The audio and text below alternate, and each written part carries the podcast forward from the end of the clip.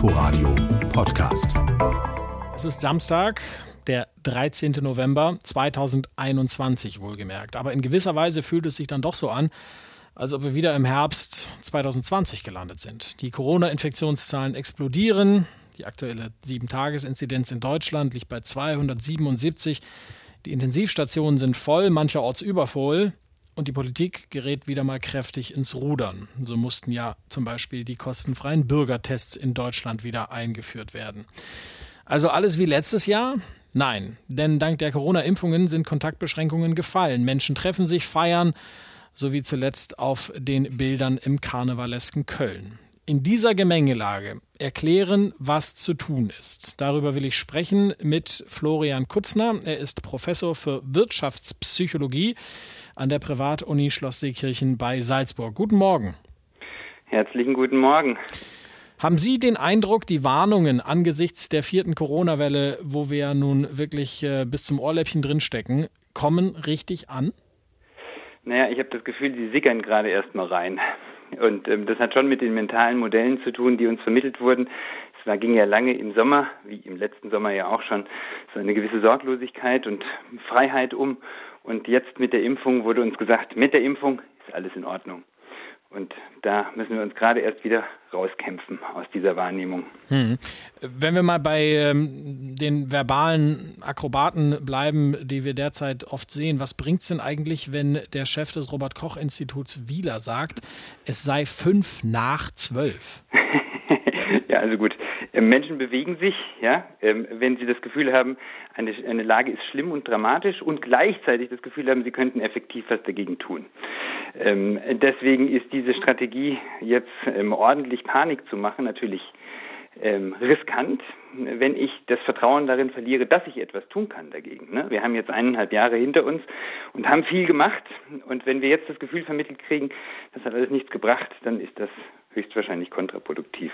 Ja, also äh, genau darauf spielt zumindest meines Empfindens nach diese, diese Formulierung ja ab. Ja, wenn fünf nach zwölf, da ist das Kind in den Brunnen gefallen, da ist es zu spät, da kann man ja alle Hoffnung fahren lassen. Mhm. Und dann kommt ja noch dazu dieses, diese, dieses Leben in der Perman im permanenten Angstzustand, das lässt sich ja nicht auf ewig äh, fortsetzen.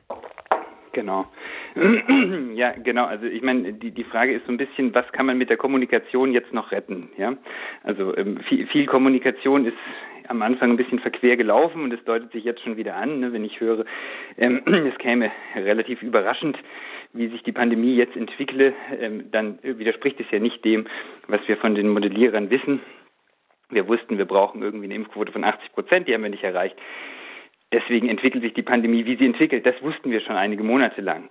Ähm, ich habe mir das auch einreden lassen, dass das äh, anders laufen würde. Ähm, es kommt jetzt so raus, aber die Menschen merken natürlich, da wurde nicht aufrichtig mit mir kommuniziert. So, das, das hätte man von öffentlicher Seite aus besser machen können. Was macht das denn äh, mit den Menschen, Sie als Psychologe, wenn man quasi, wenn gesagt wurde, ja, diese Schunkelbilder, Partys, volle Stadien, das geht alles wieder, wenn wir geimpft, getestet und genesen sind und jetzt ist es dann doch nicht so? Ich verliere einfach Vertrauen. Ne? Und äh, Vertrauen ist die Grundlage für Kooperation. Und wir brauchen ganz viel Kooperation. Wir brauchen Kooperation jetzt für den Booster.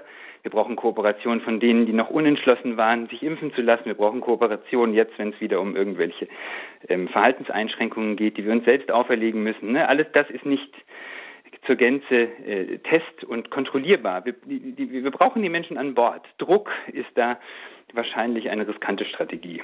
Und doch ist es äh, der Druck, der jetzt ausgeübt wird. Äh, in Berlin und Brandenburg gilt am Montag an vielen Orten 2G. Ähm, geht es dann letztlich auch nur so in der pandemischen Lage, in der wir jetzt sind?